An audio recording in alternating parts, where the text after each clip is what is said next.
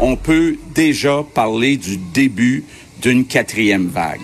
Donc, je vous annonce aujourd'hui qu'on va mettre en place un passeport vaccinal. Alors oui, ça a été confirmé, c'était attendu.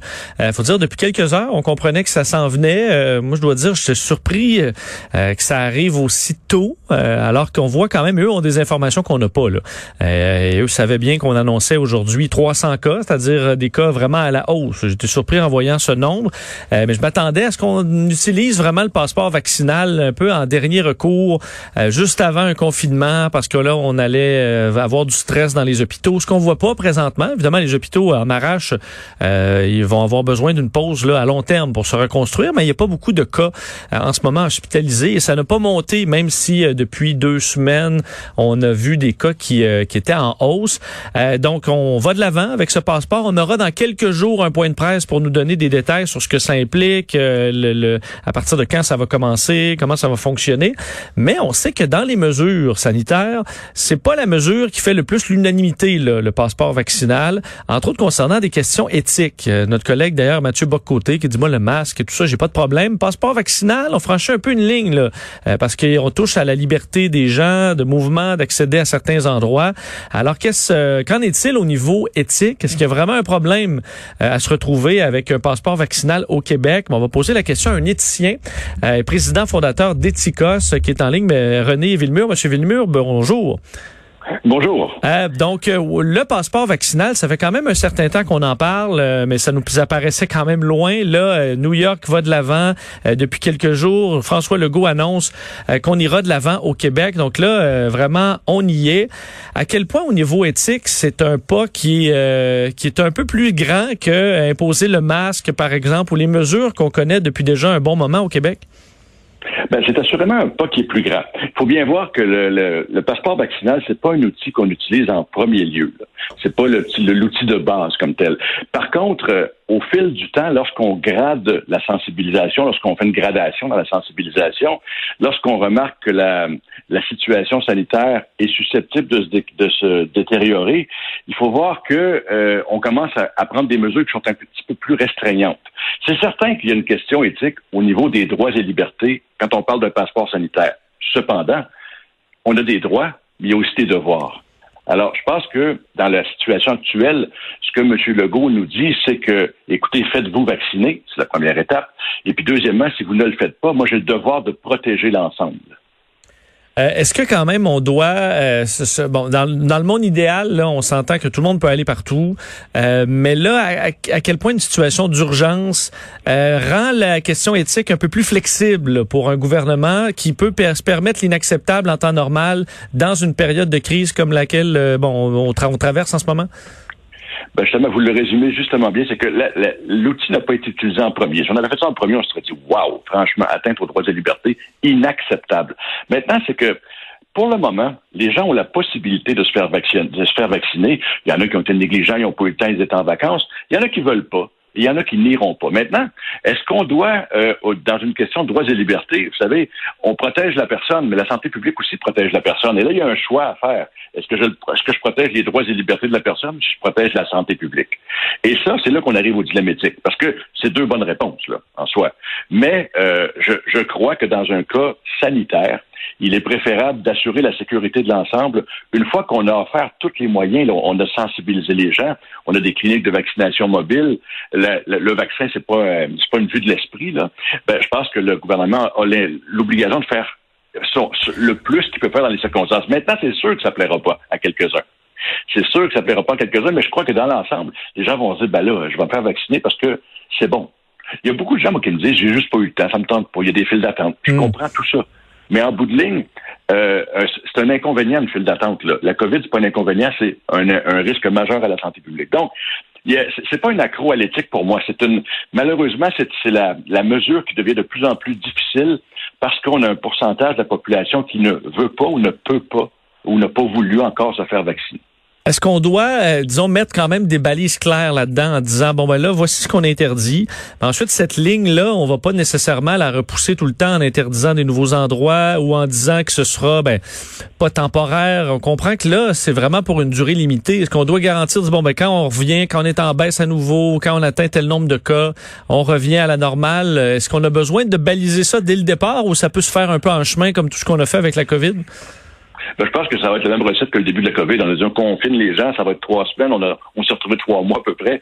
C'est que la situation sanitaire demeure le guide ultime là-dedans. Je pense pas par contre qu'on doit dire euh, finalement si c'est les restaurants, c'est les restaurants très chics ou les restaurants pas chics. Je pense pas qu'on doit jouer avec ça. Là. Il y a comme un côté où c'est non essentiel si on n'est pas vacciné.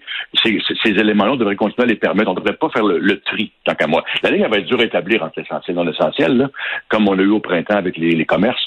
Mais il demeure que je pense pas qu'on doive jouer avec la mesure. La mesure, elle est là ou elle n'est pas là. Simplement, par contre. Est-ce que euh, il y a quand même euh, c'est un dossier qui a beaucoup de nuances de gris là et que le gouvernement mm-hmm. doit trancher quelque part et où trancher euh, chacun va avoir son avis un peu là-dessus et s'il n'y a pas nécessairement une réponse une réponse parfaite? Non, il n'y a pas de réponse parfaite. Il y a juste, dans un cas comme ça, là, la meilleure réponse là, est probablement hors de portée, mais la pire aussi. Fait qu'on on est justement, on navigue dans la nuance de gris et on y va, je suppose, au, mieux des connaissances. Le gouvernement n'est pas à tenter d'emprisonner des citoyens comme en Iran. C'est pas, pas ça qui est en jeu. C'est qu'on se dit comment est-ce que je fais, qu'est-ce que je dois faire dans une situation jamais vue, une situation exceptionnelle pour protéger l'ensemble? Parce que le gouvernement est là pour à quelque part protéger l'ensemble aussi et non pas simplement les préférences de quelques-uns. Est-ce que, parce qu'à New York, entre autres, on permet aux gens d'accéder aux endroits interdits pour les non-vaccinés s'ils ont un test euh, récent, est-ce que ça, ça permet quand même euh, d'éviter un peu ce débat-là en disant, ben non, il n'y a pas personne qui est interdit d'aller, il faut juste aller faire soit, soit être vacciné, soit aller faire un test. Donc, que vous soyez anti-vaccin ou pas, vous avez accès aux mêmes endroits. ça, on ne fait qu'ajouter une étape. Pour moi, sur le plan éthique, c'est un choix de mesure et c'est une préférence que le gouvernement a faite. Il aurait pu prendre l'autre, j'aurais eu le même raisonnement. C'est qu'à quelque part, le gouvernement doit assurer la sécurité de l'ensemble. Si la sécurité de l'ensemble, c'est le passeport vaccinal, si la sécurité de l'ensemble peut être satisfaite avec, par exemple, un test récent, ben, c'est un, un, choix qu'ils vont faire, un choix sanitaire et politique aussi. Hein. Mais l'idée actuellement, c'est de se dire, écoutez, on veut éviter la quatrième vague, il y a des risques. Moi, je pense pas que tout le monde qui n'est pas vacciné, c'est des anti-vaccins. Je pense qu'il y a plutôt des gens qui ont dit, je ferai ça plus tard. Et je pense qu'une mesure comme celle-là, ça peut inciter euh, je suis certain que le pourcentage va augmenter pas mal. Ça peut inciter les gens à se faire vacciner. Après ça, il va y avoir les, les récalcitrants. Il y en aura toujours. Hein. Et ces récalcitrants-là, il faudra voir quoi faire avec. Rendu à ce moment-là, quelle est la situation vaccinale? Euh, sanitaire, je m'excuse. Je suis quand même curieux de votre domaine parce que vous avez bon une, une, une entreprise dans, qui, qui, justement fait fait des, euh, des, des, conseils euh, dans, dans le domaine de l'éthique, domaine bon que la plupart des gens ont l'éthique c'est quand même flou là. quel genre de clients se tournent vers des experts en éthique sur des, des grandes questions complexes? Ben, les très grandes entreprises euh, vont se poser la question, justement, euh, cette année, qu'est-ce que je fais avec les employés, le COVID, des choses de ce genre-là. On a des entreprises qui se disent, bon, on a des générations qui changent, les, pénuries de main-d'œuvre, qu'est-ce qu'on fait avec ça? Comment est-ce qu'on traite nos employés? il y a beaucoup de traitements d'employés et de, de, je dirais, de la conduite des affaires, mais c'est beaucoup, on regarde qu'est-ce qui est juste dans un monde qui change. Et c'est ça la question qu'on nous pose souvent. On va dire, écoutez, moi, je suis, je travaille dans l'alimentation, par exemple, puis soudainement, il y aura peut-être pas de viande dans 10 ans. Comment est-ce qu'on se réoriente comme entreprise? Des choses de ce genre-là. Euh, c'est des, des, grandes questions qui vont bien au-delà du c'est correct, c'est pas correct, où le monde nous réduit souvent, ou ce qu'on voit dans les conflits d'intérêts, c'est des questions mineures, ça, quelque part. Pas, pas non importantes, mais mineures. C'est que l'éthique cherche le juste dans un monde qui change. Ça doit quand même être intéressant. Des fois, des, les, questions qu'on vous euh, qu'on vous amène, puis là, vous êtes autour d'une table à philosopher, un peu essayer de trouver quelle est la bonne réponse à travers des grandes questions existentielles. Absolument, sachant que, comme j'ai dit tantôt, la meilleure réponse, la seule, elle existe généralement pas, parce qu'il y a trop de variables qui sont inconnues. Mais on doit dire, avec ce que j'ai en main, qu'est-ce que je fais? Actuellement, je ne sais pas, moi, est-ce que les, droits de la personne en Chine, qu'est-ce qu'on fait avec ça ici au Canada quand je suis une entreprise, par exemple? Est-ce que je dis, bah, c'est l'affaire du gouvernement, ou au contraire, je m'y intéresse, qu'est-ce que je peux faire?